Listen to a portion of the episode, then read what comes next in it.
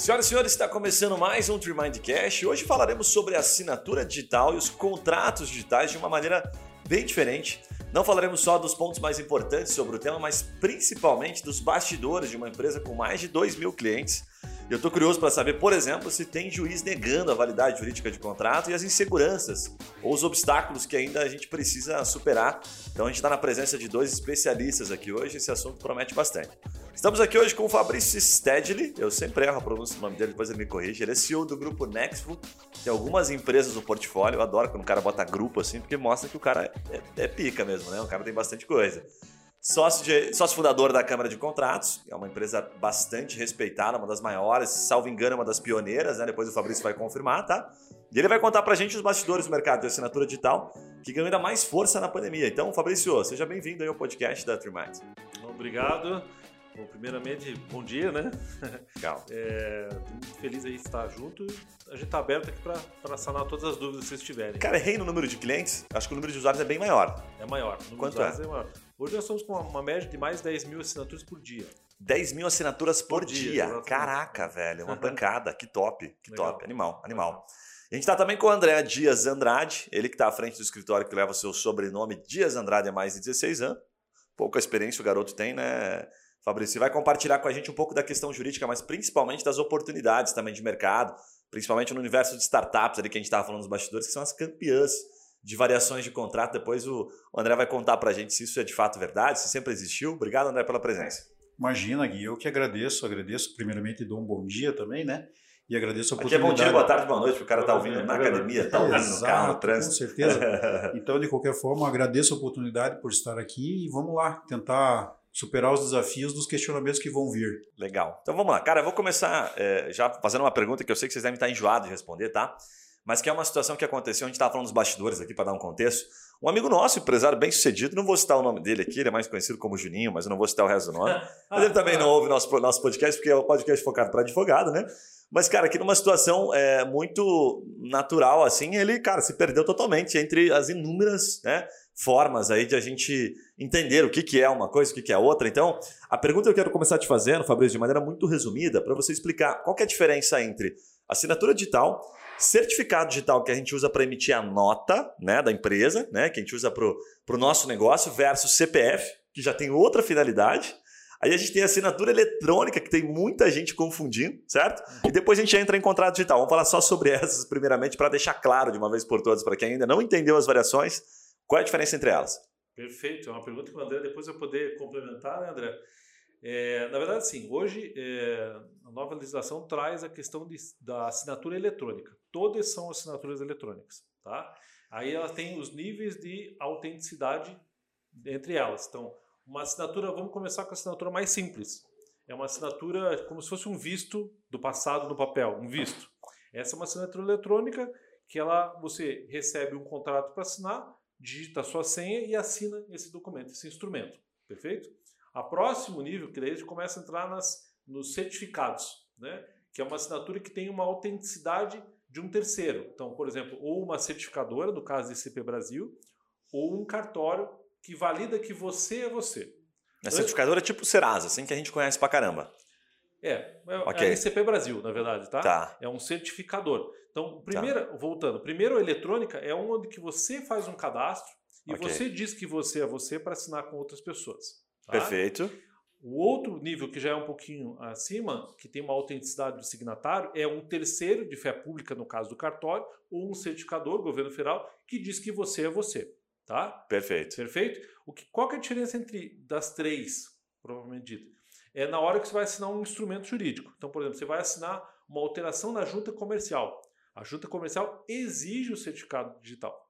Ou seja, ela exige alguém dizendo que você é você mesmo. Exatamente. E não apenas você dizendo, não, eu sou eu. Tem que ter alguém que, que confie naquilo, ok? Exatamente. Por exemplo, a Bacana. gente tem um cliente no, que é um parceiro da XP que é, assina os instrumentos de troca de é, sócios, né? A questão societária. Eles assinam com o nosso certificado digital, que é o, a CAI Digital, que o cartório diz que é ele é ele. Tá? E aquele instrumento faz a alteração contratual no cartório e não na junta comercial, que também é, é comum, né? e faz essa alteração, agilizando muito o processo. E aí, por exemplo, um contrato de compra e venda de imóveis. Compra e venda de imóveis, ele já precisa fazer a assinatura, mas passar por um cartório. Então, a assinatura digital ela tem uma validade até um certo ponto, mas vai ter que chegar no cartório e fazer no cartório, ah, não no ah, modo entendi, antigo. Entendi. Né? No contrato de locação, a maioria, 99% das imobiliárias que a gente atende no Brasil, trabalham com assinatura eletrônica simples, etc. Escritórios de advocacia utilizam também para uma série de instrumentos, mas em alguns instrumentos que envolve governo ou envolve uma compra de imóvel, aí tem assinatura. Então cada assinatura tem uma finalidade. Entendi. Deixa eu te fazer uma pergunta, até para a gente avançar um pouquinho no ponto de vista tecnológico. A gente fala com muito advogado que já sabe usar, né? Então o cara já está acostumado e tal, para o cara não achar que isso aqui é só é mais do mesmo. Uhum. Cara, por trás dos bastidores, a gente sabe que sempre tem alguma questão, eventualmente, né? Se tem, vou perguntar para você de maneira aberta. Porque eu vi até muita gente comentando, falando, ah, mas o cartório, por exemplo, vai continuar sempre sendo cartório, eles não vão deixar que a assinatura digital invada o campo deles, né? Como você bem citou agora dos imóveis para onde está caminhando? O que, que tem por trás dos bastidores que, tipo, a gente já podia, por exemplo, estar tá assinando né, uma transferência de imóvel, um negócio mais complexo, e tá utilizando a assinatura digital? Para onde a gente está caminhando? Então, essa é uma pergunta de um milhão de dólares. e boa, boa. E, boa, verdade, e vai demonstrar, inclusive, os avanços da própria Câmara Digital. Exatamente. O, o Brasil poderia estar tá mais avançado nesse aspecto? Sim. Né? Já tem legislação para isso? Tem, sim. Né? Mas existem os interesses de grupos que, claro, que defendem eh, por um momento ou outro necessitar. Ah, os cartórios defendem porque eles são, eles têm a fé pública para validar, mas os advogados também têm fé pública para validar, né? Então começa a ter esses instrumentos. Por exemplo, aqui no Paraná, a junta comercial aceita apenas uma plataforma, né? Poderia aceitar outras plataformas, por que não? Porque blindar só numa, né? Criar Entendi. formatos de blindagem. Então é questão mais mas isso ao longo do tempo é que nem aconteceu com Uber. Né? Uhum. Chega uma hora que não tem como segurar isso. É uma tendência, ela vai passar. Né? Então, e esse instrumento, a plataforma digital, no caso da Câmara de Contratos, ela vem para ajudar o dia a dia. Simplesmente, ela não é uma ferramenta, uma mega. Não, é uma ferramenta que vai ajudar a evitar um motoboy, a papel, troca, troca inclusive do instrumento. Quando eu mando para você um e-mail do instrumento e você me devolve, pode ter uma alteração Perfeito. Então ali ele, ele, ele ajuda que todos assinem o mesmo documento sem alteração. Né? Perfeito. Né? Acontece muito disso. Então, o objetivo é esse, a tendência é essa. Tá. Não tem como. Deixa eu até fazer uma relação com, com uma situação que eu tenho em casa a relação, porque a minha, a minha esposa tem dois irmãos que moram em Londres já fazem muito tempo, né? Fizeram a vida lá. E eles, toda vez que tem que vir fazer alguma coisa no Brasil, alguma movimentação, ah, um imóvel, qualquer coisa, eles têm que mandar uma procuração cada vez mais específica. E aconteceu porque eles estavam reclamando, sabe? Então, puxa, a, procuração que eu fiz para minha mãe, que dava plenos poderes há cinco anos atrás, não vale mais para o banco, porque era uma movimentação financeira, o banco pede. Bem específico, citando aquilo ali. Sim. E aí o cara fala para mim que, cara, é complexo, ele tem que ir lá no cartório em Londres, né, para autenticar, então tem que ser num cartório específico, eu não lembro dos detalhes, você vai saber melhor do que eu, e aí ele manda para o Brasil, e se não, dependendo do que for, o Brasil aqui não aceita. Então o banco fala, não, isso aqui não funciona. Pergunta a você, como é que está essa relação internacional? Porque seria um dos grandes avanços se a gente tivesse, por exemplo, o digital reconhecido internacionalmente. Existe algum órgão, esse CP que você falou, né? Na, na verdade, eu vou te, vou te, dizer, a gente já faz isso. Vocês já fazem isso, tá? Sim, a nossa carta digital, ele vai na embaixada, ele, ele entra no nosso site, carta digital, faz a compra, a aquisição da, do certificado eletrônico nosso, a carta digital, é, vai no embaixada onde ele estiver, americana, Itália, onde ele estiver, faz a assinatura uma vez e ele passa a ter esse certificado por três anos. Aí ele pode fazer procurações, etc., do, da, da onde ele estiver. Não precisa mais vir. Ah, vários, donos, aí, cara, vários, vários, donos de imóveis, que são clientes nossos, é, proprietários de imóveis que têm relacionamento com imobiliárias nossas, assinam procurações, é, contratos de compra e venda, tudo de onde estão. Esses dias tive uma menina da Espanha que precisou fazer, né? Ela foi na embaixada, fez a chave e assinou de lá, não precisou vir aqui. E aí, certo. durante três anos, enquanto tem o certificado, depois é renovável, ele pode assinar de lá. Então, ele pode abrir procuração específica para A, para B, para C, para D, e pode assinar por lá. Até, em alguns casos, alterações contratuais que não passam pela junta comercial. Porque tem contratos sociais que passam apenas por cartório, né? feito em cartório, que não é tão, não é tão comum, mas existe. Né? A questão da energia, né? É, com o nosso amigo o Master, é, existe essa possibilidade. Ou como o próprio Marquinhos né, da Valore, que a gente está conversando com eles, que faz, eles podem fazer todas as alterações dos societários deles pela nossa plataforma. Né? Não precisa mais ficar saindo. O cara tá viajando. Tá, o bem cara legal, parar, bem né? legal. É, cara, de fato, né, como a gente tinha falado nos bastidores, tem muita gente ainda procurando, muita gente que não entende sobre o assunto e vai, e vai permanecer por um bom tempo, até que aquilo se torne tão normal, né? Acho que é uma questão até de geração, né? Se pegar a geração um pouquinho mais jovens por mais tempo aí, eles não estão vivendo essa assinatura digital para eles, é muito no, no fio do bigode ainda, no fio do bigode não no papel, né, que você vai lá e tem que assinar para realmente fazer, fazer sentido aquilo, né? Agora deixa eu te perguntar, que avanço que a gente teve na pandemia, nesses últimos um ano e meio praticamente aí? ela acelerou, né? Ela entrou numa esteira de aceleração porque as pessoas não queriam mais sair de casa, né? Então, por exemplo, as imobiliárias, muitas imobiliárias que não eram nossos clientes, muitos escritórios de direito de advocacia não eram nossos clientes, é, a própria Demilar, que é um cliente fantástico nosso, tinham que continuar os processos e, e as pessoas todas trabalhando em casa, então tinha que fazer contratos de home office, é, contratos com clientes, venda. Então eles vieram por uma tendência, de uma necessidade. As pessoas, os, os senhores, não queriam mais sair de casa para ir no cartório. Então as imobiliárias começaram a pegar assinatura pelo aplicativo, pelo celular, né? E avançou demais esse processo. Ele acelerou, na verdade. Ah. É, Mas uma... acelerou o que já tinha ou nós tivemos, por exemplo, mais uma... Porque eu vi algumas notícias que circulavam, assim, que uh, o judiciário, por exemplo, começou a aceitar. Mas o que, que eles passaram a aceitar que eles não aceitavam? O que, que mudou de fato? O judiciário passou a aceitar, por exemplo, no caso de um certificado digital, você fazer por videoconferência, o que antes não ah, era possível. Legal, legal. Eles começaram a aceitar a questão do, da gravação, né? De você poder fazer uma videoconferência e ter validade legal essa videoconferência, essa gravação no processo, que ela é anexada a um processo, a um documento, a um instrumento jurídico. Que é aquilo que você falou super legal do cara assinar falando, né? Assinar por será assinatura por ditado, sei lá, como é que chama Aí isso? o doutor André pode falar aqui. Como é Não, que na é verdade isso? é assim, é, tem um pouco de diferença nesse sentido e ainda, porque essa questão que a gente está falando do assinar digital, ela é na verdade um contrato virtual, né, onde as partes por meio de vídeo acabam fazendo tratativas e formalizando um contrato e você assina o arquivo do vídeo de forma digital. Isso é uma outra situação, ah, tá? Entendi. O que o judiciário passou a aceitar agora, na verdade, e até de uma forma mais tímida ainda, é validações de alguns determinados atos que, que seriam é, cumpridos obrigatoriamente dentro de cartórios. Então, por exemplo, para você assinar hoje uma escritura pública de, de modificação de, de, venda, de alienação de um imóvel, você tinha que ir na frente de uma pessoa que goza de fé pública do ponto de vista legal, dar a tua manifestação de vontade e, e o escrivão colher esta manifestação de vontade e redigir através de uma escritura pública, certo? Isso era feito no ambiente cartorário.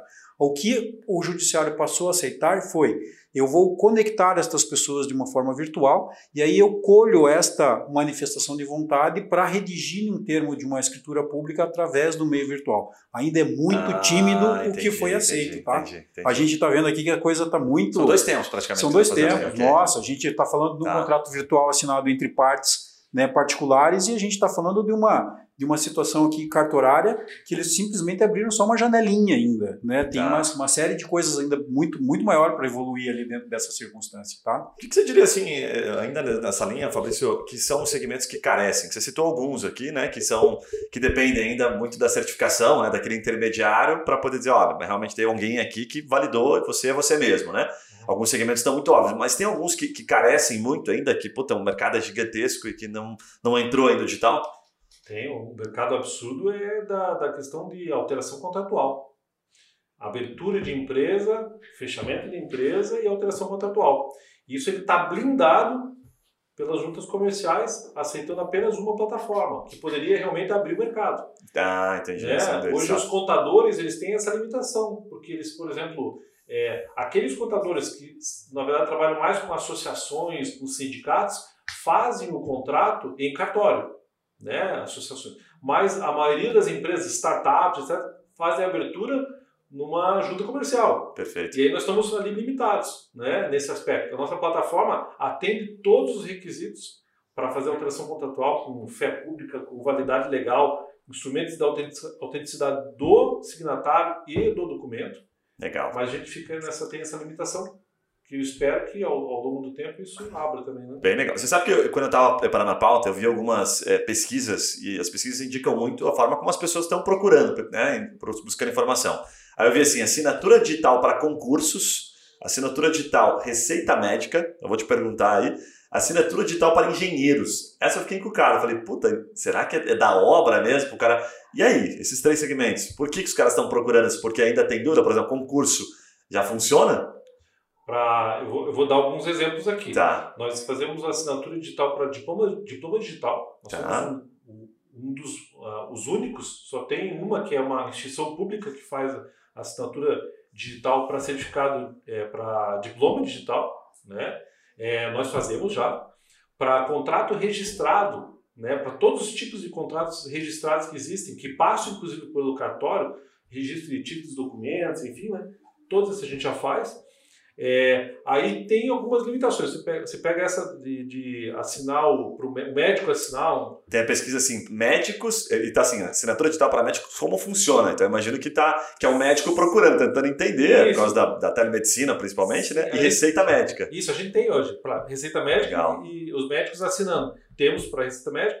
No, no segmento imobiliário a gente tem um, um universo absurdo. Mas, por exemplo, esse da receita médica, só curiosidade, o cara já chega na farmácia, tá valendo, a farmácia tá entendendo aquilo, porque ele tem que pegar aquela receita. Tem, tem um, um, um, é, uma, um procedimento para isso. Né? Tem todo um Entendi. procedimento para isso. Né? Então, existem algumas regras que a gente já está enquadrado para poder apresentar isso daí. né? Aparece visualmente a assinatura dele ou não? ou só Aparece, na verdade, para a Receita Médica, ele só pode assinar com a chave CP Brasil. Entendi. né? Ele assina, e aí aquele, aquele hash, ele, quando ele consulta dentro do site ali, Ah, ele coloca, os- ele traz que aquela assinatura é verdadeira para aquele instrumento que ele assinou. Ele tem como certificar, então Tem. fala, pô, opa, isso deve. vale. Todo o processo deve ser certificado. É a mesma coisa do diploma digital. O aluno pode pegar a hash do di- diploma dele, mandar para uma empresa, e a empresa pode pegar esse hash ou QR Code e ver se aquele diploma é verdadeiro. É Né? legal. que tem uma regulamentação do MEC. O MEC tem as regulamentações para isso. Nós Uhum. estamos enquadrados. Mas tem muito mercado. Nós lançamos agora o contrato registrado. Esse é muito legal, porque ele, ele ajuda, acelera o processo em vários aspectos. Aí. Que, cara, que bacana. Eu fiquei pensando só no seguinte, né? É, como várias coisas precisam acontecer, né? Em termos de. Até de cultura, porque você pega ali a receita médica, mas para levar na farmácia o cara precisa da receita física. Então você vai ter que imprimir. Entendeu? Na, Tá- tá a bem da verdade, Gui, a bem da Porque verdade, tem que preencher, não tem? Que o cara É. bota um carimbo. mas a bem da verdade, até a aceleração em relação à assinatura digital por conta de receitas médicas, ela foi uma decorrência da própria pandemia. Perfeito. Porque a gente tinha muita gente em situação de isolamento, né, e com risco de, enfim, pessoas mais idosas, com mais idades, que estavam precisando fazer compras online em farmácia. Olha aí. Que E legal, aí cara. que surgiu a necessidade. E aí Animal. veio uma, M- uma MP do governo e acabou abrindo esta possibilidade, porque até então não existia. Animal. Então foi uma coisa da própria pandemia, sabe? Animal, E aí veio, depois dessa MP que foi convertida no finalzinho. pensado cara comprar online um remédio controlado, como é que faz? Pois é. Só e, se aí, tiver com a receita e agora, online, e agora de receita fato digital, né? surgiu essa, essa questão. E daí Que essa massa, MP velho. foi transformada em lei, que acabou, inclusive, é, afastando toda essa questão de essa, esse dilema que existia né, entre assinatura digital e eletrônica, tudo passou a ser é, de forma digital, assinatura digital, e começou a dividir lá entre simples, assinatura simples, assinatura avançada e assinatura qualificada. E esta que a legislação exige para questões de, de atestados médicos e de receitas médicas, ela é qualificada, que é aquela, aquela emitida com o certificado é, digital emitido pelo governo, que é a, a ICP Brasil. Cara, que que é- interessante. Me parece, vendo você falar, que essas nivelações, aí, esses níveis de, de complexidade da assinatura, já estão começando a ser criados para regulamentar vários mercados que têm tipicidades, né? Tipo da farmácia. Puta, mas o cara precisa saber se foi realmente o médico que, né, que receitou, se tem validade. Aí ela entra nessa mais completa, que é a mais avançada, talvez, né? Exato, e essa aqui é a bem mais legal. avançada, e ainda esta avançada, para você ter uma noção da complexidade da coisa, ela se divide em cinco níveis. Os certificados digitais emitidos pela ICP Brasil hoje é o famoso A1, A2, A3, A4 e A5. São cinco níveis. Aham. E o que, que muda aqui dentro disso tudo? A criptografia e a forma como você faz a assinatura. Uma é extremamente digital e a outra não, é por hardware mesmo, sabe? Não é por software apenas. Então tem uma série de situações. A gente sai da A1, que é emitida pela SP Brasil, tá? Que é a A1, que é mais simples, até a A5, que ela tem um nível de criptografia bem mais avançado e ela é feita por hardware, não por software. Cara, então, que a animal. particularidade aqui, a, a- como a gente nasceu posterior a essa evolução da certificado digital, a nossa chave digital né, da Câmara de Contratos, que é a CAI Digital, ela já nasceu com todos esses níveis de segurança, todos eles, numa chave única. Hum. Né? E ela é toda digital. E uma particularidade dela, vou dar um exemplo de um cliente que, uma imobiliária, não vou falar o nome da imobiliária aqui, mas ela sofreu uma, uma, um processo que uma pessoa assinou um contrato de locação e depois não queria pagar. Aí a advogada dela veio e trouxe, não, mas ele não, ele não fez essa chave do cartório.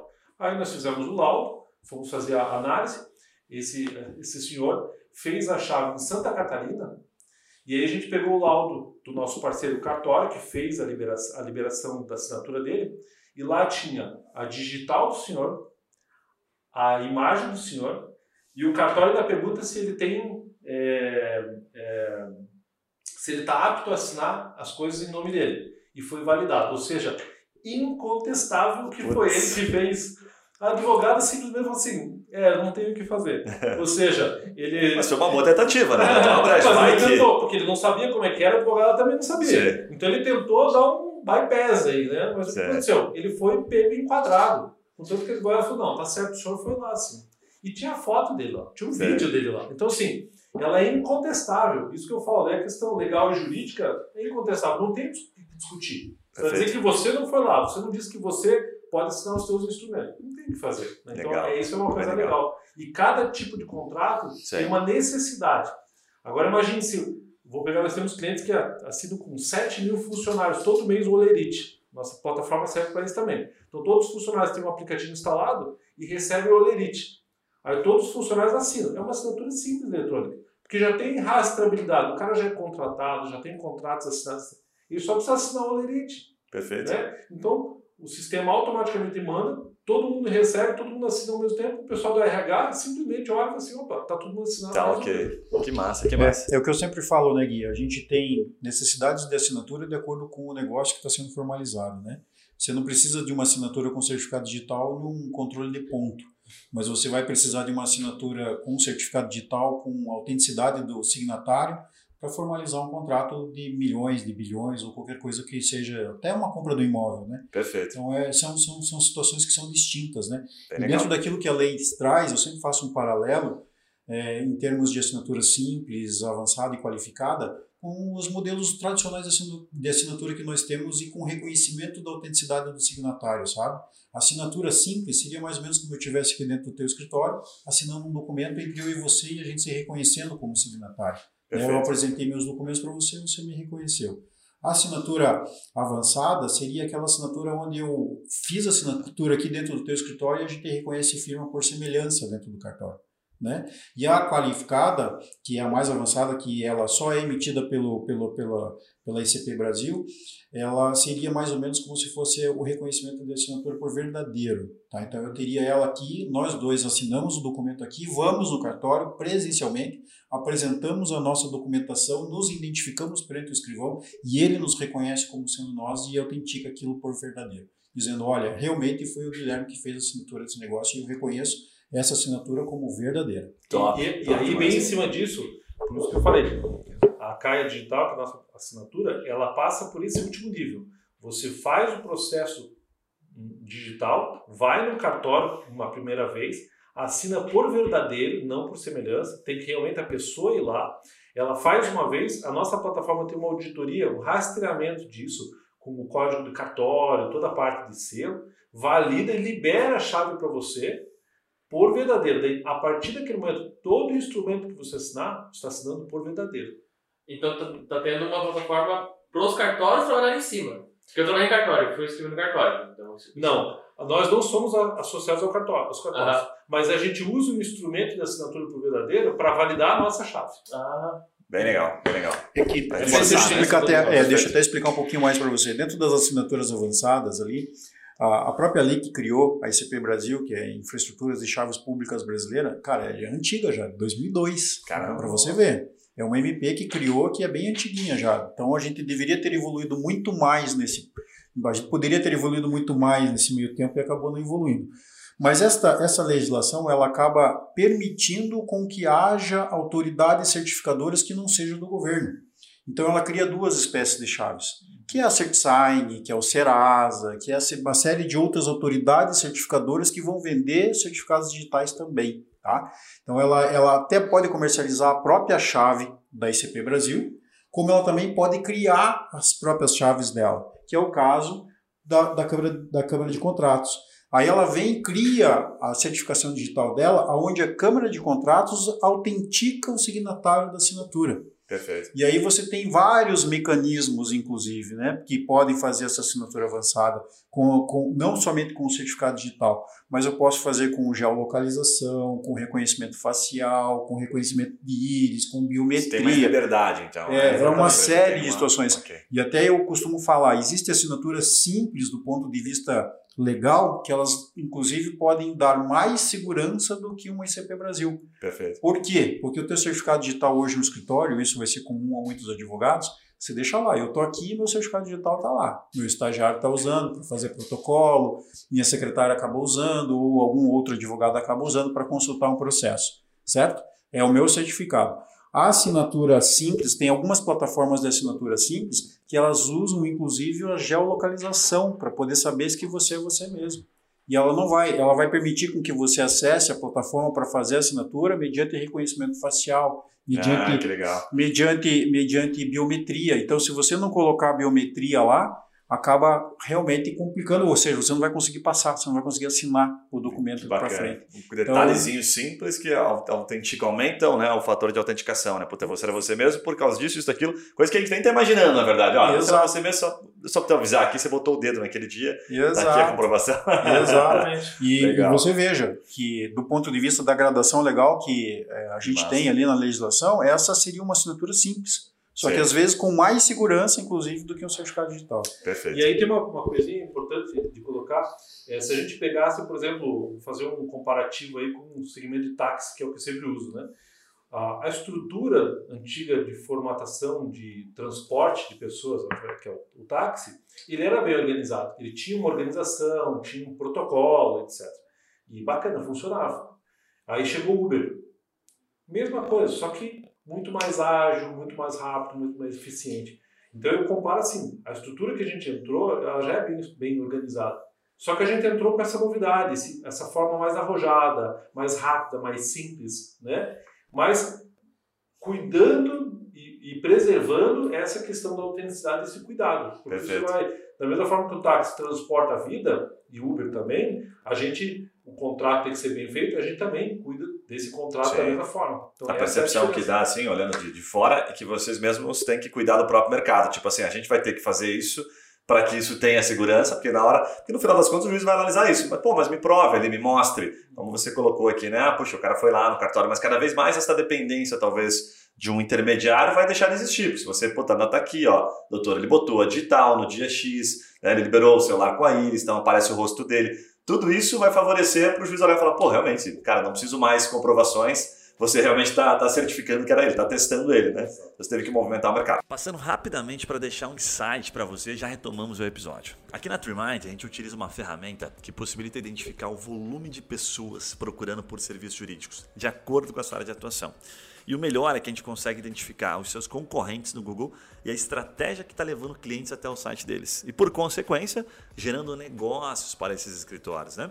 Se você curtiu e tem curiosidade, quer saber se vale a pena investir em marketing jurídico, por exemplo, no Google, na sua área de atuação, acesse o nosso site treemind.com.br e receba uma rápida consultoria por um dos nossos especialistas em Google.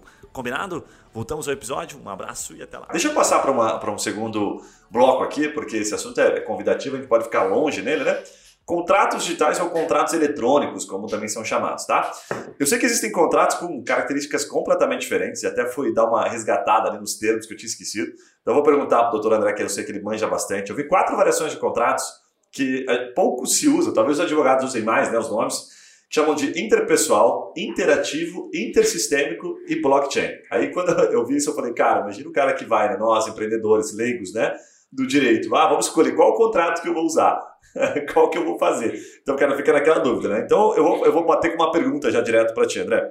É, hoje, é, o que, que desses contratos, essas tipicidades de contrato diferentes, são considerados em uma eventual judicialização? A gente olha para isso, assim, por exemplo, ah, o contrato de blockchain tem mais, tem menos, eu sei que conecta com o que a gente falou há pouco, mas essas variações de contrato, como é visto no direito interpessoal, papapá, que vai até o blockchain, tem diferentes percepções na hora de judicializar ou não?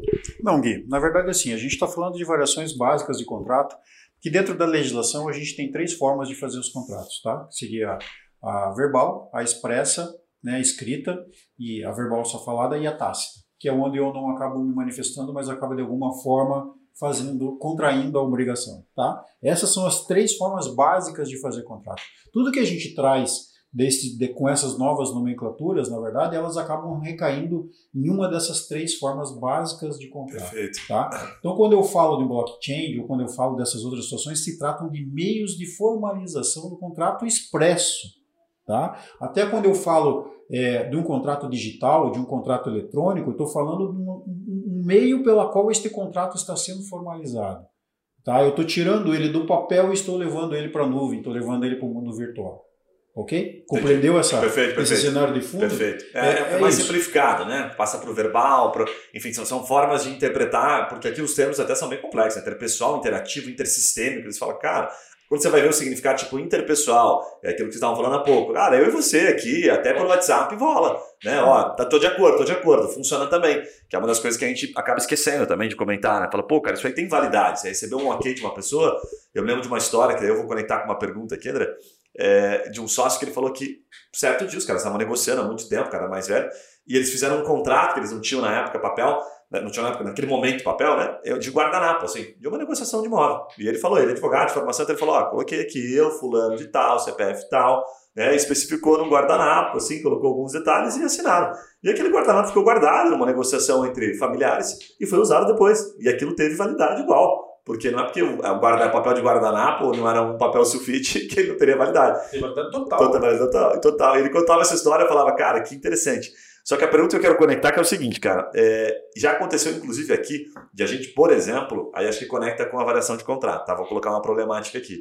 Na hora de protestar, executar um cliente, a gente não sabia, por exemplo, que o contrato digital sem testemunha não era aceito pelos órgãos de protesto. Porque aí você vai em outro órgão ele define como ele aceita. Né? Então chegou lá no Serasa e falou: ó, não aceito sem testemunha. E aí, como é que faz essa questão do contrato digital com a testemunha? E o que eu posso te dizer é o seguinte: recentemente, eu acho que no final do ano passado, o STF fez uma análise, o STJ fez uma análise a respeito das testemunhas, da necessidade de testemunhas para converter o contrato em título executivo, tá? E ele partiu da premissa de que o contrato digital não precisa desse, desse requisito. Olha Até aí. porque dentro dessa, dessas circunstâncias, você imagina, estou formalizando um contrato digital aqui, né? Como é que eu vou ter testemunha de que eu estou contratando a situação ou não estou contratando, né? A gente até está usando aqui, mas você coloca pessoas que né? Não, são testemunhas. Não, são testemunhas de fato. Oculares, não, não são testemunhas Não oculares. são testemunhas de fato. Então você tem ainda esse delay entre Sim. aquilo que a, a, o mundo virtual ou que a inovação acaba propiciando para o cotidiano das pessoas e em relação àquilo que é aplicado na prática. Sabe, eu até não sei como é que está hoje essa situação dos órgãos, dos cartórios aqui para termos de protesto. Eles pedem. Agora, com é. certeza absoluta, eu te digo, existe essa decisão do STJ do final do ano passado, Legal. que diz que o, o, contrato não, o contrato digital, né, o contrato assinado de forma virtual, podemos assim dizer, ele prescinde, ele não necessita né, dessa questão de, de, de testemunha para virar título executivo. É, a nossa orientação Legal. da Câmara de Contrato para todos os clientes, para 90% dos contratos, não necessita testemunha. Tá? Porque é uma prática, vou pegar no segmento de imóveis, eles colocam sempre uma testemunha, do lado de lá, do lado de cá. Mas no digital não precisa, porque a testemunha não está vivenciando aquela conversa, né? aquele, aquele contrato. Ele vai assinar, mas é só para forma, é só para ter a, as pessoas ainda têm hábito. Isso, o significado da testemunha no contrato digital, né? Teria que ter uma outra, sei lá, um outro termo para é, poder, né? Sim, agora o, contra, o contrato registrado que a gente lançou agora, ele sim é exigido a assinatura de um advogado. Então, por exemplo, ah, eu vou fazer um processo aqui de 10 sócios que vão mudar é, o contrato social, cotas, né? Todo o processo tem que ser, no final desse processo, tem que ter uma assinatura dentro desse contrato de um advogado. Perfeito. Né? Aí esse advogado assina esse documento, aí todo esse instrumento vai ao cartório digitalmente para fazer o registro, que é público. Né? Aí ele faz o registro e devolve dentro da plataforma Câmara de Contratos com validade total. Perfeito, é. perfeito. É, deixa, para o nosso, nosso ouvinte, aí, só para poder explicar um pouquinho mais com termos técnicos aqui do que o Fabrício está falando, seria, ah, nem termos técnicos, né, mas práticos, na verdade, é, é a mesma coisa do que eu registrar um, um, um contrato em cartórios de títulos e documentos, Gui. É essa a ferramenta que ele está lançando agora no mundo virtual. Então ele consegue Ah, fazer esse um registro registro. móvel, assim? Não é um registro de Não imóvel. Chega a ser, tá. Não, quando eu, eu, eu quero dar é, publicidade a um contrato, eu tenho Certo. a possibilidade de fazer ele em registro é, em cartório de títulos e documentos. Tá? Tá. Então isso acontece muito com garantias para que elas sejam observadas por terceiros, inclusive quando você dá uma garantia, uma avalista ou alguma, algum bem em garantia é, de um contrato privado, eu vou lá e registro o cartório para que aquela obrigação da garantia passe a ser observada, inclusive por terceiros. Tá? Ok, tá na E dentro, legal. é, dentro de tornar público, você tornou público. Porque até então, o contrato privado ele faz obrigação entre eu e você, certo? Ele não, ele não passa da- dessa circunstância entre você. Se eu torno ele público, ele acaba sendo de observância por todos. E é esse registro em cartórios de título e documentos que acaba tornando ele público para que isso aqui passe a ser observado por uma coletividade, tá? E a ferramenta que Cara, o tá Fabrício... querendo vários pontos, hein, cara? Legal. E a- Tá e a- ficando vários. é, Mas ao mesmo tempo que tá facilitando, tá avançando, fica complexo também, né? Vai chegar um momento que as coisas vão ter que simplificar um pouquinho mais. Porque só o que vocês trouxeram do primeiro bloco pra cá, a gente já começa a falar, puta, minha, peraí, deixa eu ver se eu entendi. Tem que voltar eventualmente, porque fica É complexo. bastante né? coisa, bastante bastante coisa. informação. Acho que daria mais uns três ou quatro reuniões aqui nossa para poder exaurir todo o sistema. E essa ferramenta que o Fabrício está lançando agora é exatamente isso. Tá. Então eu não preciso mais fazer as assinaturas de forma presencial e levar no cartório para fazer abrir um processo para pagar toda a parte lá que tem para pagar, para esperar quatro, cinco dias para dar publicidade, para pegar uma viazinha lá ah, carimbada pelo cartório dizendo que aquilo está registrado em cartório de títulos e documentos. Agora tá? faz tudo Tá. digital. Agora faz tudo Tudo digital. digital pela Interessante. Cara, bem interessante. Agora, eu vou, eu vou fazer uma pergunta bem de, de- de como leigo, assim, porque acho que dá para responder de maneira objetiva qual que se conecta mais. Eu perguntei até no primeiro bloco, mas eu não perguntei desta forma, assim, que eu vi que tem um certo medo de algumas, é, principalmente quando se relaciona a valor, né? Por exemplo, imóvel e carro, que são coisas mais expressivas. Ah, estou negociando principalmente imóvel, né? Ainda que você não vá, não precise ir no cartório, vamos supor aqui, né? Que você não vá, por exemplo, um contrato de gaveta, para ficar mais fácil o entendimento, tá? Contrato de gaveta, cara, não tem como você ir no cartório. Aí o cara, pô, mas eu vou fazer um contrato aqui. Então, mas o valor é muito expressivo. Não, então não vou fazer digitalmente, porque um contrato, em razão deste valor, tá entendendo? Entendi. Ele precisa ter mais né, validade. Então eu vou no cartório, certo? Não aquele cartório, não aquele tradicional compra de imóvel que você tem que ir lá e transferir o imóvel, precisa né, realmente da tipificação cartório. Por que, que existe esse medo? Eu vou, eu já explico. Na verdade é assim. O que acontece, voltando acho que o André comentou agora há pouco.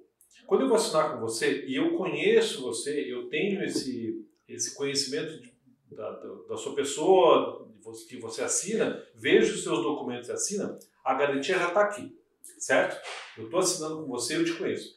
No caso, quando você vai assinar um contrato com um terceiro que você não conhece, nunca viu falar, né? Como é que você vai, mesmo você lendo a documentação dele, como é que você vai saber se ele é ele? A questão não perfeito, tá no- perfeito, faz A bastante questão não sentido. está no valor, né? Está na questão de você saber se a pessoa é pessoa, né? Por exemplo, um contrato de compra digital. Eu vou comprar um computador, né? Eu posso comprar e assinar com uma chave bem simples? Posso, porque a garantia ali está de eu pagar pelo cartão de crédito para depois eles mandarem. Então, não faz diferença, né? Faz ou, eu, ou eu comprar um software digital. Você paga mensalmente um- um- uma hospedagem, coisa assim. Não tem problema, a assinatura pode ser uma assinatura mais simples do mundo, porque o Certo. que vale é o, é o pagamento. Então, se eu não pagar, tira do ar. O pagamento é o consentimento ali, É né? um consentimento, Perfeito. exatamente. Agora, por exemplo, é, nós temos mais de 8 mil lojas de veículos no Brasil, clientes nossos. Essas lojas fazem o contrato de compra e venda de carro porque o instrumento é o carro, o carro é um objeto. Né? Então, o que acontece? Se o cara não, não deixar o dinheiro ali pagando, não vai levar o carro. O contrato é só uma proforma do acordo. O que está acordado? Ah, o valor é 10 mil carro, Sim. o carro tem essa foto, tem quatro rodas, tem sonzinho, não sei o quê. É só para você registrar o acordo, o memorando de entendimento. O resto não. Então as pessoas têm essa Bem questão legal. do medo assim. Nós temos um cliente é, multinacional que é a Exxon, que fazem contratos gigantes, né? Como a própria Demilar, enfim, outros, né? Universidades. Tem contratos com valores altos. Né? Agora, o que, que muda aí? É a autenticidade de quem está assinando. Cara, perfeito. Você resumiu bem agora, ficou bem claro pra mim também. Tipo, ó, se você conhece, tem certeza que aquela pessoa é aquela pessoa, talvez você não precise ir no cartório, né? Porque aquilo vai, no final das contas, se tiver algum problema, você vai conseguir provar que é ela, enfim, com várias, de várias formas, né? Mas agora, se você tem dúvida, cara, vá no cartório, porque aí ela vai ter que provar a autenticidade, vai ter um terceiro né, autenticando aquilo. Você sabe que você me lembrou uma história de, de, que rolou, tá rolando inclusive ainda, né? Que é uma fraude que rola aí principalmente via OLX e tal. Você deve ter ficado sabendo que o cara vai para vender um carro, ficou sabendo dessa história? Ele vai para vender um carro que o carro não é dele. Então ele vende um carro para o outro, recebe o valor, assina, tipo assim, sabe, como se o carro fosse ter. E aí quando o cara vai lá e fala, não, beleza, vou transferir, puta, não, isso aqui não tem nada a ver. Esse carro não é deste cara que te vendeu. já ficou sabendo dessas histórias ou não? Já, já vi. Picaretagem, né? Já vi um que a, uma mulher anunciou um celular no OLX e depois esse celular foi vendido mais 50 vezes. O celular Isso. nem era da pessoa que vendeu, né? É isso aí. E tá rolando um bastante problema. de carro. Então, na verdade, a questão do instrumento e você saber quem é quem, é quem isso é importante para vários motivos. Aí, por Perfeito. exemplo, eu vou comprar o celular. Então, se eu tenho todo o documento que é aquela pessoa e a pessoa que vai assinar é a pessoa realmente, que um cartório, através desse processo, a CAI digital, diz que ela é ela, eu tenho a garantia. Aí eu posso ir atrás dessa pessoa para fazer a, a- a- cobrar isso. Né? Sim, Agora, desse jeito, bem legal. Essa do É o que eu sempre né? digo, Gui. O problema das, das, das plataformas de assinatura digital é comprovar a autenticidade do signatário. Se você tem ferramentas para que você consiga fazer isso, você está dentro de uma segurança jurídica satisfatória. Se você não tem, não dá. É o que eu digo. Tem, tem plataformas que acabam fazendo assinaturas por um simples e-mail. E, e aqui está uma grande fragilidade que ninguém se apercebe. Porque como é que eu vou autenticar a, a- a- a- autenticidade, vou colocar, vou, vou trazer a autenticidade do signatário com um simples e-mail. Faz A sentido. partir do momento em que eu, André, consigo criar um e-mail do Guilherme, arroba bol, por exemplo, ou arroba Uhum. hotmail, ou usar dos- do, do sobrenome do Guilherme e me passar pelo Guilherme. Como é que eu vou dar uma autenticidade de uma assinatura que está sendo feita através de um e-mail numa situação dessa? Mas nesse caso o valor, ele não, não entraria, tipo, no, caso de uma transação em que envolve, né, grana.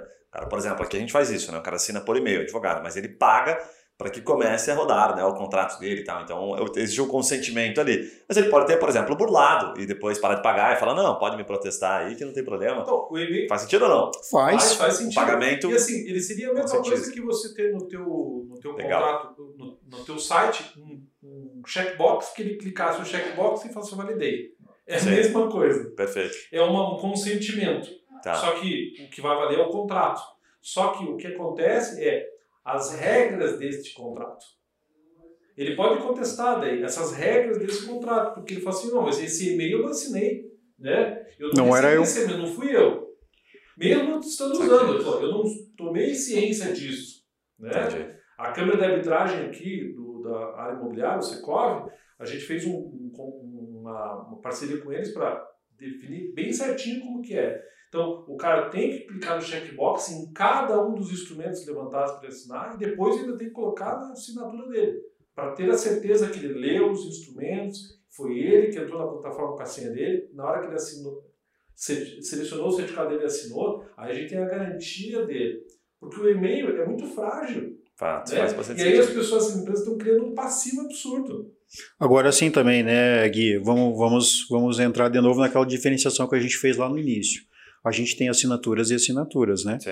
Eu, por exemplo, uma assinatura feita por um e-mail de um funcionário que está lá trabalhando para mim, tá, tá fechado. O cara está trabalhando, ele vai assinar um controle de ponto por e-mail, enfim. Há questionamento, há possibilidade de questionamento, há, mas é muito menor, né? Sim. É da mesma forma como você fala aqui dentro da tua própria agência. Ah, eu tenho o contrato assinado e também tenho uma obrigação está com o cartão de crédito sendo descontado, sendo pago. Ou como o próprio Fabrício falou, ah, eu vou assinar por um meio digital um checkbox lá e vou receber o computador a partir do momento que eu pagar. tá? Porque aí você tem uma certa segurança de negócio.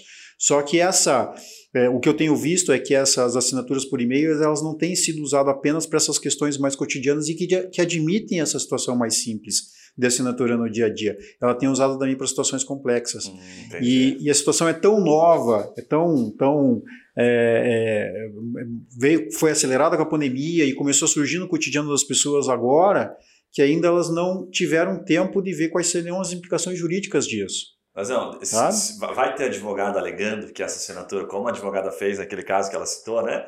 No, no- no- lá na hora, da- da- junto com o juiz, falar assim, cara, essa assinatura aqui não é do meu cliente. Aí ele vai, pô, pô mas ele assinou por e-mail. Eu falei, então prove. Gui, é uma É tá situação de dizendo, ter oportunidade. assim? É, é uma, é. Tá uma bom. situação de oportunidade, né? Perfeito, claro. Porque quando você instaura um problema, um problema que você não sabe nem que possa existir. Quando você Claro. está fechando o negócio, você fechou o negócio. Mas ali no decorrer do, do- da consecução do contrato, acaba surgindo um problema. E dentro deste problema, você vai contratar um advogado para poder te defender.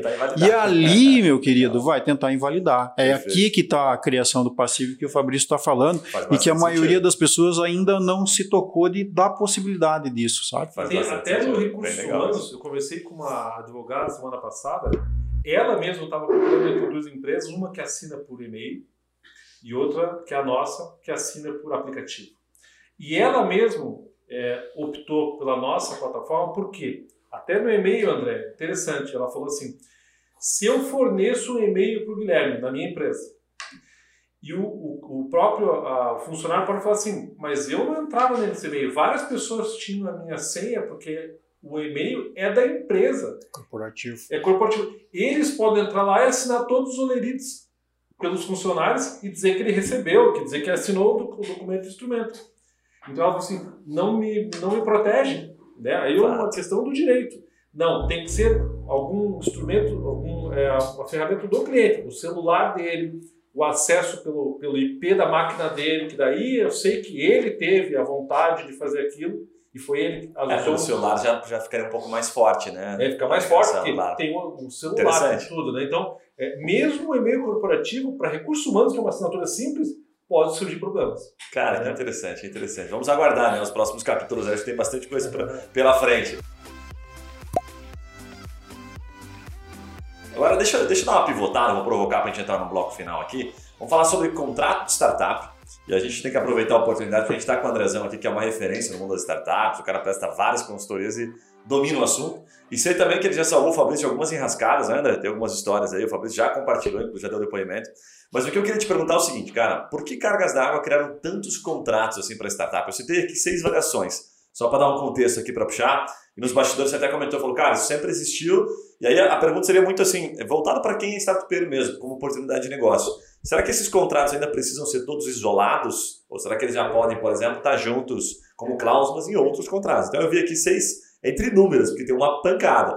Eu vi assim, o primeiro deles, né, um contrato preliminar de startup. E eu estou trazendo isso aqui que é pesquisa. Pessoas estão procurando contrato preliminar de startup. Eu nem sei direito o que, que consta nesse contrato, porque eu nunca ouvi falar de contrato preliminar de um negócio. Eu já direto, não sei você, Fábio, você também é empreendedor, eu vou direto para o contrato real, vou fazer um preliminar para depois fazer o contrato real. Depois você tem o contrato de sócio da startup, depois você tem o contrato social que pouco guarda relação, né? Que, porque isso já é na junta, né? Aí você tem o contrato de investimento, contrato de investe contrato de parceria comercial. Todos esses termos que eu falei agora estão tendo pesquisas por este público. Então conta pra gente, André, qual é a relação que eles têm em comum, se, se o mercado está caminhando para uma coisa mais isolada ou cada vez mais é, conjunta. Vamos lá, Gui. Falei para você aqui, nós temos três tipos de contratos previstos na legislação do Código Civil, que é o verbal, o expresso e o tácito. Isso não muda, tá? O que nós temos dessas variações de espécies de contrato, que eles chamam de espécies de contrato, na verdade são ferramentas que a gente usa para poder trazer situações da manifestação de vontade das partes. Então não é um contrato propriamente dito, tá? Mas são ferramentas de cláusulas contratuais que a gente acaba trazendo para formalizar um negócio. Tá? Então, quando eu falo de um contrato preliminar de startup, é porque existem determinadas obrigações, e a gente pode ter aqui nesta fase como se fosse um memorando de entendimentos, ou como se fosse um pré-acordo de, de acionistas, de sócios, alguma coisa desse gênero, tá? Onde eu tenho uma intenção das partes em formalizar determinadas obrigações. Então, é como se fosse assim: eu vou fechar um negócio com o Fabrício e a gente faz uma reunião aqui. Fabrício, você.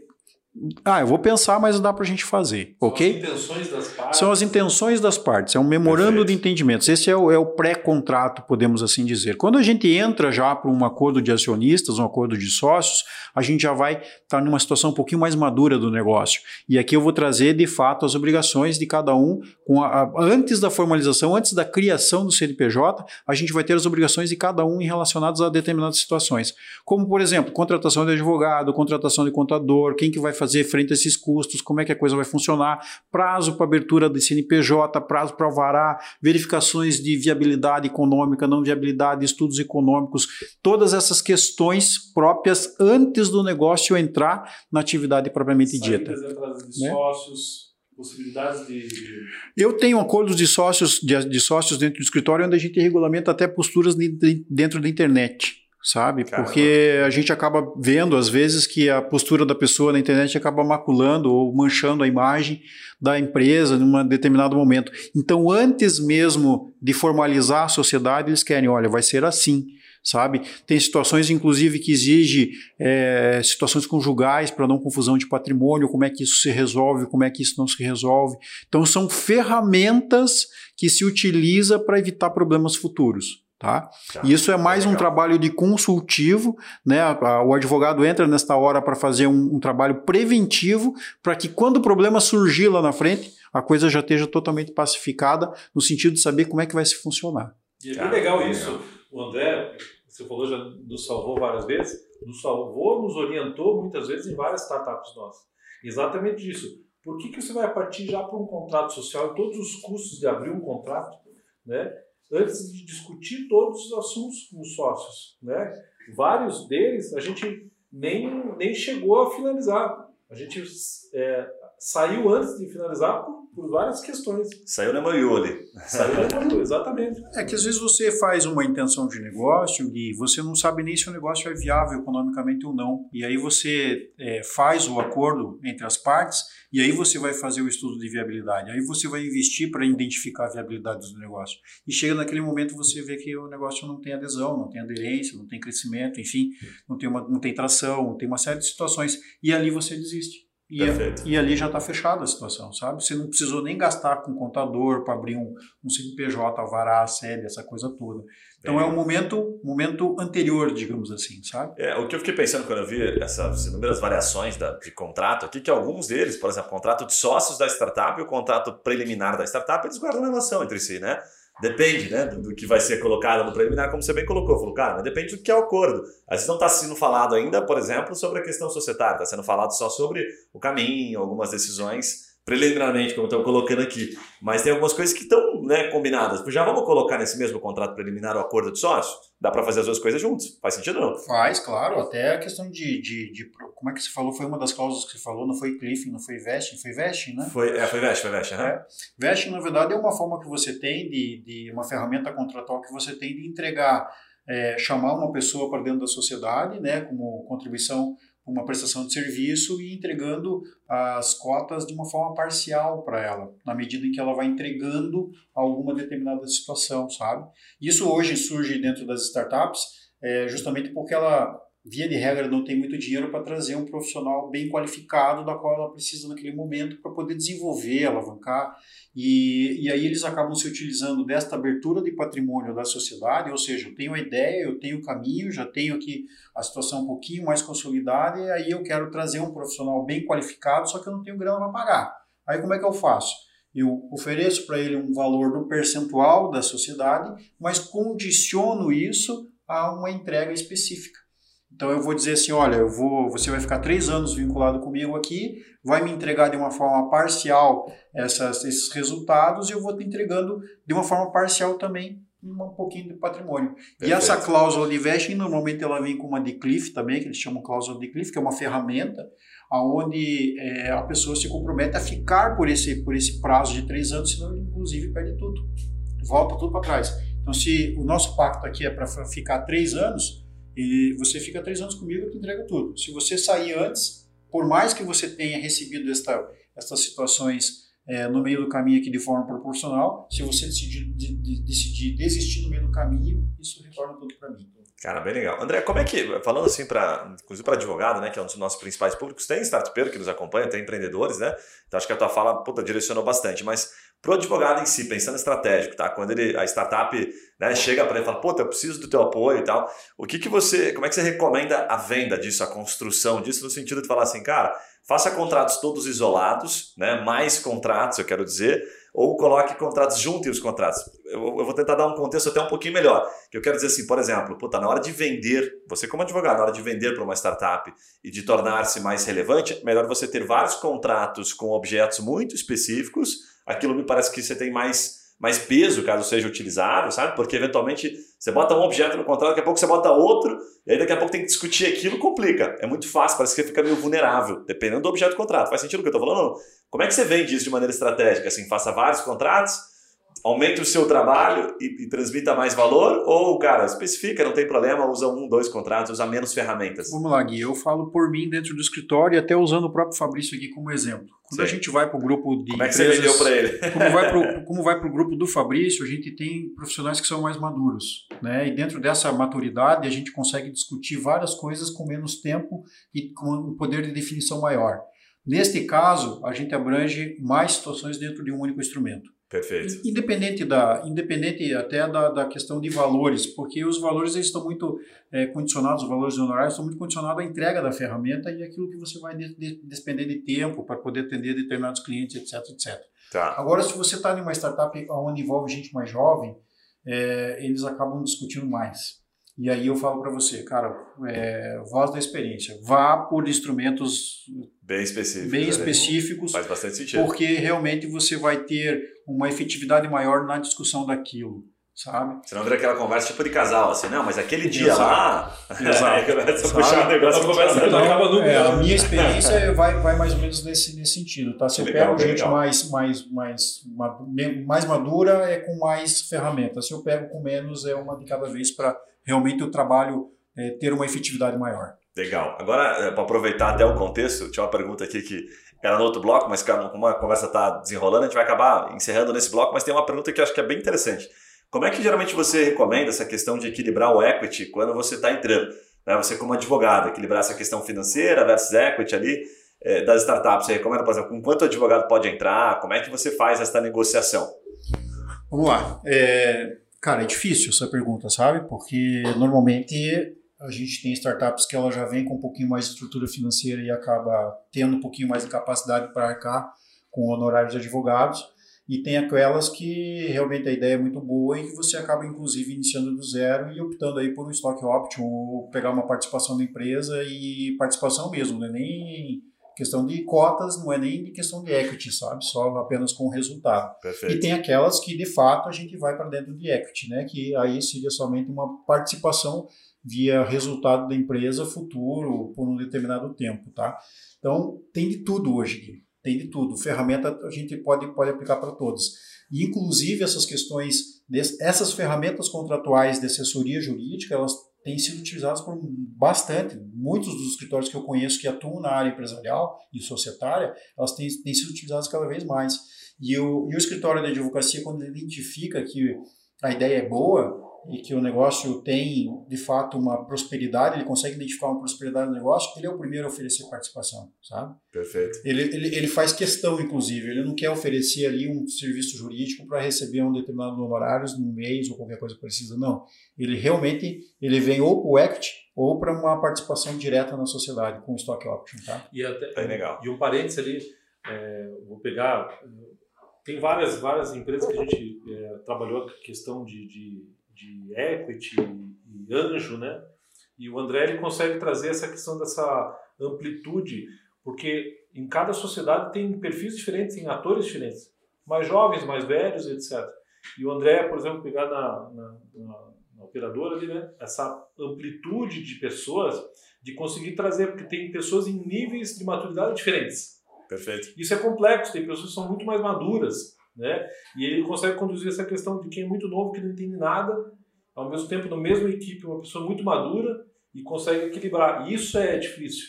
É difícil, né? Que ele matou a charada na hora que ele falou do contrato. Cara, a equipe jovem demais, discute um assunto por vez, uhum. bota isso no contrato e tchau, porque senão depois vai dar, vai dar ruim. Vai dar ruim. Não tem maturidade para discutir muita coisa ao mesmo tempo, acho que essa é a verdade. Não tem né? conhecimento, né? na verdade. É. Nem por, não é por nada, não é, não é por falha, não. É sim, sim. Não tem vivência mesmo. Fato, fato.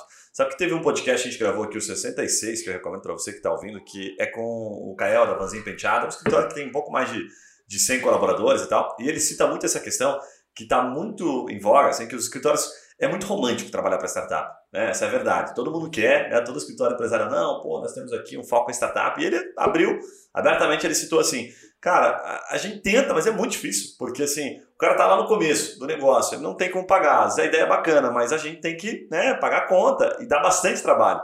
O que dá para perceber assim, é que, pô, quando você entra no começo do negócio, você vai regulamentar tudo isso aqui, cara, o advogado trabalha bastante. Daí ele não pode cobrar ou fica com um pouco de, equity, né, como o André colocou, mas também não pode ficar com um percentual muito grande, que eu vejo muito advogados que eu perguntei, matando o negócio. E às vezes ele acaba fazendo por até por uma questão de, puxa, cara, mas se eu, se eu colocar um percentualzinho pequeno, lá na frente não paga, não, não, não, não faz sentido né, eu entrar nesse momento. Então fica uma, meio que uma sinuca de bico ali na hora do cara fazer. Né? Por isso que eu te perguntei, cara, às vezes vale a pena cobrar, nem que seja simbólico, alguma coisa, e aí colocar um percentual, sabe, para ir aumentando aquela, aquela remuneração, porque depois ele mata a startup, não consegue, né? O percentual que fica ali do advogado é muito expressivo para poder receber aportes, enfim. Faz sentido, Sandro? Faz, faz, mas também vai muito da sensibilidade do advogado nesse é. sentido, né, Gui? Porque eu vejo assim, não adianta nada você querer ficar com 50%, 60% do negócio por oferecer um trabalho uma, uma, assessoria jurídica lá no início da sociedade. Né? Sim, totalmente desproporcional. Ah, sim, é totalmente desproporcional. Só que também eu vejo, é, tem uma análise de mercado, de que essa empresa, até para os escritórios mais tradicionais, é, que eles estão muito acostumados a lidar com aquele modelo que a gente tinha da limitada, de antigamente, ou da SA, sabe? E, e até dessa limitada que está em extinção hoje, que era aquela limitada que se confunde com a pessoa do dono, aonde é o dono que dá as diretrizes, os pormenores, é meio top-down em termos de, de direcionamento. E essa empresa em si, ela inclusive foi muito prejudicada aqui no meio da pandemia, dependendo do negócio, mais ainda, sabe? E por quê? Porque justamente ela não tem essa pluralidade. E, a gente, e as startups elas estão vindo é, com essa oxigenação de, de, de, de está é, tá, tá vindo de uma forma mais eclética, mais aberta e mais, mais uh, com uma visão mais ampla para poder atender mais mercados. Então a chance dela sobreviver é muito maior do que aquela visão única de um único dono de uma limitada que às vezes tinha a esposa lá dentro do contrato social para poder cumprir com os requisitos da legislação, sabe? Então essa essa mudança ela está acontecendo e ela vai acontecer logo, logo. E, e se a gente não tiver antenado para esse tipo de situação, principalmente do lado do advogado, a gente vai perder cliente. Com fato, certeza absoluta. Fato, fato. Ah, visão bem legal. Então, legal. eu tenho que caminhar para isso hoje, eu tenho que ter essa sensibilidade de mercado para saber que o mercado está mudando, eu tenho que, de fato, saber que hoje é, o meu cliente já não vem mais até o escritório, é sou eu que tenho que correr atrás do meu cliente né, porque o consumo foi para a internet e o, o consumidor está lá e eu tenho que correr atrás dele hoje. Então já é uma, uma mudança brutal, mas ainda a gente tem alguns escritórios tradicionais que estão dentro dessa plataforma aí, dentro dessa forma de prestação de serviço que também vai mudar. Eu ainda não sei para que lado vai, mas vai mudar. Fato. Só que ele muda lento, né? É, chega um momento, você não, sente essa, não é aquela virada de chave. Ele vai devagarinho, vai, devagarinho ele vai engolindo. Daí daqui a pouco você, nossa, cara, antigamente fazer isso não dá mais para fazer, hoje em dia não tem mais nada. Né? Devagarinho ele vai te engolindo. Você que não se espertou e não fez um movimento que acompanha o mercado. Né? Porque é, esses dias eu entrevistei um advogado que ele falou um negócio muito bacana. Eu falei, ele falou, cara, o advogado é muito acostumado né, a, o conjunto todo, né, ao mercado se adaptar a ele, sabe? Ele dita as regras do mercado. Mas na verdade, quando o cara abre a cabeça, que acho que é muito disso que o André está falando, ele passa a perceber que na verdade não. É o mercado quem dita as regras e o advogado se adapta. Vamos colocar, o direito se adapta. Mas por um bom tempo, me parece que o direito criava as regras do mercado, né? ele dava um pouco das cartas, ou pelo menos parecia. Agora a regra mudou bastante, por isso que você trouxe abertamente essa questão que é bem legal de, olha, cara, eu preciso ficar esperto, eu preciso estar junto, eu preciso de alguma forma, tem que mudar a forma de cobrar. Né? A gente tem alguns negócios aqui, só para complementar, que eu tenho percebido cada vez mais que uma prática de mercado tem se replicado para outros negócios, que é a prática de performance. Então, cada vez mais as pessoas querem falar em performance. Não, cara, eu, eu, eu contrato, mas eu coloco um valor simbólico e pago por performance, quero dividir o risco. Então, se isso começa a funcionar de maneira bastante generalizada, vai atingir vários mercados. E se você parar para pensar, não é um negócio tão ruim. Não é um negócio bom. Né? Ou vamos trabalhar por performance? Não, se o cara puder ter um resultado, caso a performance seja atingida maior do que ele havia previamente estabelecido, né, ou provisionado, é um negócio interessante. Mas aí começa a ficar, você tem que entrar nesse jogo, entrar nesse jogo tem que fazer conta, né? É, mas é aquela história, né? Você vai fazer uma. Você vai vender para um, uma empresa. Se a empresa tem a cabeça, se ela vende tijolo, você vai negociar com ele em tijolo. Você vai conversar a língua dele. Ó, então eu vou cobrar aproximadamente mil tijolos por mês de FII mensal para você. Ele vai entender, porque para ele tá, tá a prática. Aí você vai negociar com quem vende carro, você vai, ele vai ter a lógica disso. Agora, pegando nessa linha que você falou, o que acontece no mundo empresarial é assim, existem empresas e empresários que estão sempre à frente. Eles, eles percebem essas mudanças do mercado, estão sempre à frente. Eles ditam isso, ditam seguindo o mercado. Perfeito. Tem aqueles outros empresários e empresas que é, seguem essas tendências na hora que elas estão acontecendo. E existem outros tipos de empresários e empresas que falam assim: o que, que aconteceu? Você morreu, né? né? Então você tem que estar, no mínimo, Sim. escutando o mercado e se adaptando rápido. Né? Porque senão, cara, muitos desses vão ficar nesse terceiro aí. Perfeito. Quando acontecer, aí já foi, cara. Bem legal, bem legal, bem legal. Cara, só tenho a agradecer. Você fez um baita bate-papo, dá pra ficar mais uns dois dias aqui a gente gravando. Vou pedir para você, Fabrício, começar fazendo a sua, deixar sua mensagem e contar um pouquinho como é que o pessoal encontra lá a Câmara de Contratos, é, o que, que você pode oferecer em termos de diferencial, talvez para quem está ouvindo. Conta aí um pouquinho. Ah, perfeito. Bom, obrigado. Imagina. Novamente. É, quem quiser conhecer a Câmara de Contratos lá, é só digitar câmaradecontratos.com.br, né? É, se quiser falar com o nosso time comercial, é só também pode mandar um e-mail, comercial Câmara de Contratos, nosso time vai atender. É, quem estiver ouvindo quiser conhecer, pode ligar lá, falar com a Dani, que é a nossa comercial, é, ou pode ligar nos telefones que tem no site. E a gente abre um, um mês aí para a utilização da plataforma. Olha aí, que é, bacana, show de bola, show de bola, bem bacana. Meu querido amigo André, e aí, meu amigo, deixa a tua mensagem final. Muita gente que ouviu deve ter ficado curioso. Falou, pô, esse cara manja, sabe o que tá falando. Vai, saber, vai saber indicar o contrato mais apropriado. Como é que Será? as? Fala aí. Cara, eu tenho muita coisa para aprender ainda na vida. Né? Eu falo para você. Até Mas... acho que você sabe bastante, viu? Não, sabe bastante sim. Eu posso dizer que... Aquele é o ele é pode...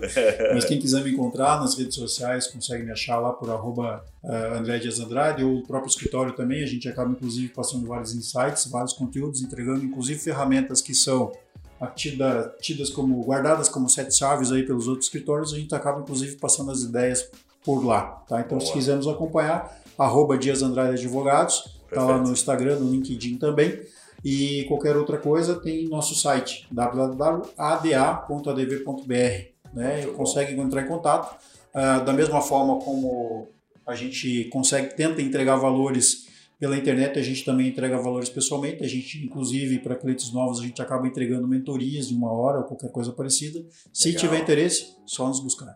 Beleza, show de bola. Cara, você já viu, vai estar aqui na descrição do episódio Dois caras feras aqui, então indica esse episódio se você gostou, inclusive para amigos que não sabem direito aí dessa diferenciação.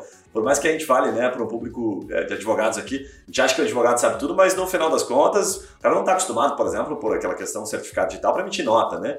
Tem advogado, diga-se de passagem, que nem nota emite, então ele nem sabe como é que ele usa isso aí. Então foi bem legal o bate-papo, super rico aqui, aprendi bastante. Para você que está nos ouvindo, já sabe, pelo Spotify, esse é o momento de você se inscrever.